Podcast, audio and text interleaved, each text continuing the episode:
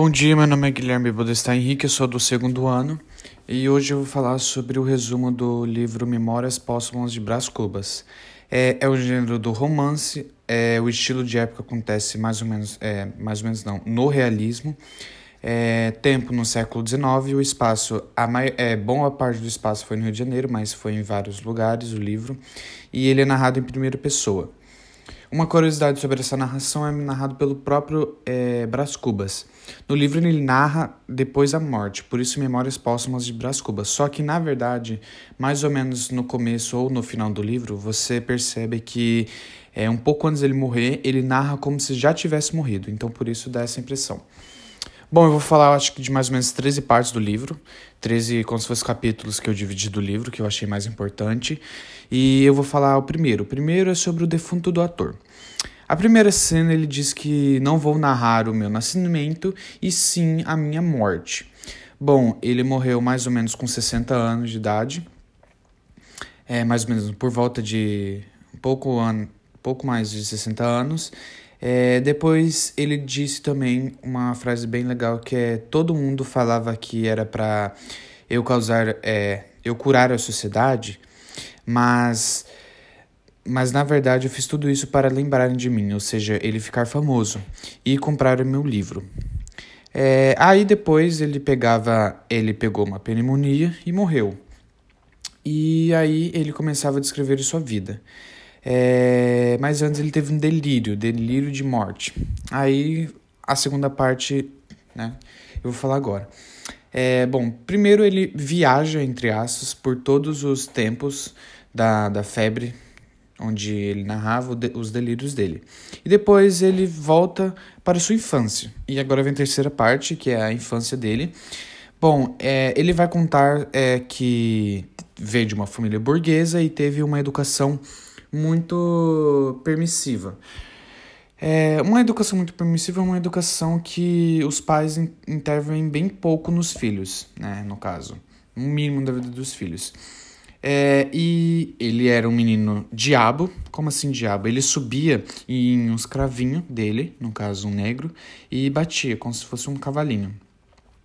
E aí depois ele vê um casal escondido no jardim se beijando e ele acha que é um caso de adultério. E por achar isso, ele delata para todo mundo, ele fala para todo mundo é isso. E depois ele se envolve com uma prostituta, obviamente depois de mais, é, depois de, de mais adulto. O nome dessa prostituta é prostituta Marcela, e aí que vem a quarta parte, se não me engano, é a quarta parte. E ele disse que Marcela é, amou-me durante 15, an é, 15 meses e 11 contos de réis. É, basicamente, seu pai falava que ele que era para ele parar de gastar dinheiro com prostitutas e estudar na Europa. E aí vem a quinta parte. A quinta parte é, ele vai para a Europa, mais especificamente estudar direito em Portugal, e ele vira um aluno medíocre e volta para o Brasil. E aí vem a sexta parte, a sexta parte, ele volta, é, volta ao Brasil, ele se envolve com, com a Eugênia. A Eugênia, basicamente, é o filho de um poeta Vilança. E ele dá o primeiro beijo porque.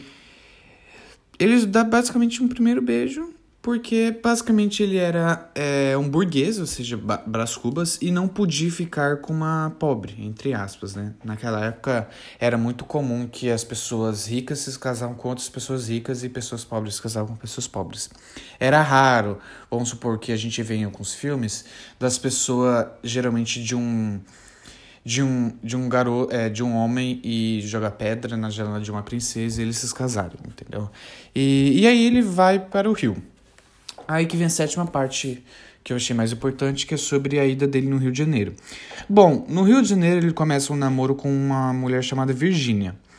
No meio disso, é, Lobo Neves é, meio que roubava ela. Ou seja, meio que roubava Virgínia de Brás Cubas. E aí veio, aí ele roubou basicamente Virgínia de Brás Cubas. Virgínia é, parou de ficar com, é, com com Brás Cubas e foi para ficar com Lobo Neves. E a oitava parte é que acontece alguns anos depois. Brás Cubas tem um reencontro com Virgínia e Lobo Neves. E uma coisa que ele notou é que ele é a Virgínia era uma mulher feita, como assim? Ela já era uma mulher adulta, uma mulher que geralmente as pessoas querem é, pra vida, entendeu? Para se casar, para ter filhos. Ela já tinha como se fosse uma mentalidade, uma maturidade para isso. E Virginia também é, percebeu que Brás Cubas era já um homem também adulto, ou seja, bem definido, ao, é, o mesmo que, a, que ela, né? E depois ele tem uma, é, uma parte né, do livro que ele dança uma valsa com ela e ele meio que percebe, meio não, ele percebe que ela ainda é dele, que a Virginia ainda sim tem um coração para ele. E aí depois é, Brás Cuba se torna amigo de Lobo Neves e vira amante da, da Virginia. E aí vem a nona parte do, é, do livro. Bom, basicamente era engraçado porque ele jantava com, com Lobo Neves à noite e lanchava com Virginia à tarde. E aí, um belo dia, Virginia engravida. E a décima parte do livro é a gravidez da Virginia. Bom, ele não soube se era dele, o, o, o filho, né, o bebê, ou se era do lobo, o Lobo Neves. Então, basicamente, eles pensaram em fugir. E nisso o Lobo, o Lobo Neves estava desconfiando é, da gravidez de Virginia. E aí, ah, no meio disso, o Lobo Neves meio que esquece porque ele ganha uma promoção. Especificamente uma promoção em uma propriedade do, do Nordeste. Aí vem a décima primeira parte, que basicamente é a promoção de Lobo Neves. Ele recebe uma promoção na propriedade do Nordeste e Brasil Cuba se despede de Virginia. E basicamente nisso ele tenta fazer muitas coisas, muitas coisas. Não, não para conquistar ela, é, mas assim, para a vida dele mesmo. A, a, geralmente, né, agora vai ser a 12 parte do livro e eu vou falar sobre as tentativas dele. Basicamente, ele tentou ser jornalista, ele não conseguiu. Ele tentou ser filósofo com o amigo dele, no caso Quincas Borba, não conseguiu. Ele tentou ser político, filantropo. Ele também tenta casar com uma outra noiva, a Inha Loló. Eu desconfio de gente que tem nome com NH porque é meio estranho. É, e, mas ela morreu, infelizmente, antes de casar. Bom, é, observação: uma coisa, ele não consegue fazer nada disso e ele termina a vida dele. Aí ah, o término da vida dele é muito interessante, porque ele diz assim: não conseguir ser ministro, ser califa, não conseguir ser emplastro. É, ou seja, tudo isso ele morreu pesquisando o que deixaria ele famoso. No caso, o que deixaria ele famoso seria o emplasto. E ele diz: é, Mas eu não tive filhos e não transmito o legado desgraçado da minha vida para o meu filho. Ou seja, o que, que deu para resumir? Deu para resumir que na morte dele ele meio que se arrepende da vida dele e que ele agradece, agradece não, mas ele ele acha, achou legal ele não ter filhos, né? Porque como ele mesmo diz, ele não queria passar o legado desgraçado da vida dele para o filho.